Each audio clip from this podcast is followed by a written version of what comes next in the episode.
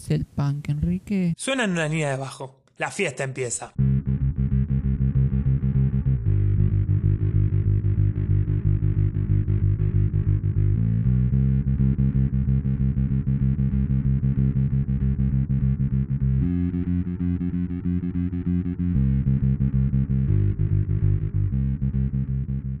La locura se desata y la sensación de alegría invade cuerpos y mentes. Más feliz que la mierda se llama la canción que da inicio a la maravillosa danza.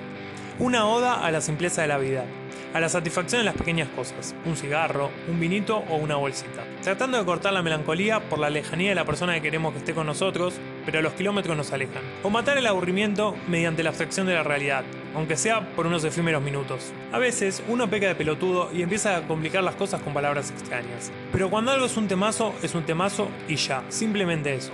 Hay que alabarlo como nos sale en el momento y decirlo así, con palabras complicadas o con la simpleza de un ¿qué temazo, boludo, por Dios?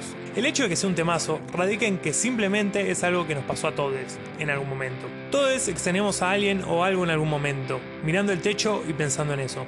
Todos quisimos encontrar la solución a eso saliendo por otro lado. El que dice lo contrario miente descaradamente. ¿Y acaso? ¿La felicidad no nos dicen que se encuentre las pequeñas cosas? Y si nuestra chica está muy lejos hoy, pero mañana cerca, ¿por qué debemos de sufrir eso en este momento? Tomemos ese vino, o birra en mi caso particular, que nos hace olvidar la sensación de separación, y disfrutemos de nuestra soledad en ese momento hermoso de estar ahí dispersos en nuestra habitación. Musicalmente, ¿qué más se puede decir? Una línea de bajo pegadiza, hermosa y simple, contundente.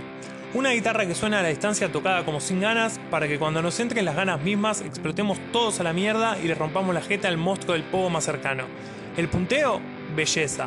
No usar la palabra simple una y otra vez es realmente difícil, pero créanme, es todo eso y muchísimo más. A veces, una cantidad ínfima de notas puede expresar mucho más que largos minutos de un solo complejo y abstracto que no lleva a nada. Mi humilde recomendación personal, el momento perfecto para escuchar esta hermosura es en esas trasnoches tristes, donde no nos encontramos con nosotros mismos, y muchísimo menos con los demás. Cuando el techo ese parece caerse ante nosotros, Ahí es el momento perfecto para decir a la mierda todo. Abrimos una birra, subir el volumen y ponernos simplemente más felices que la mierda.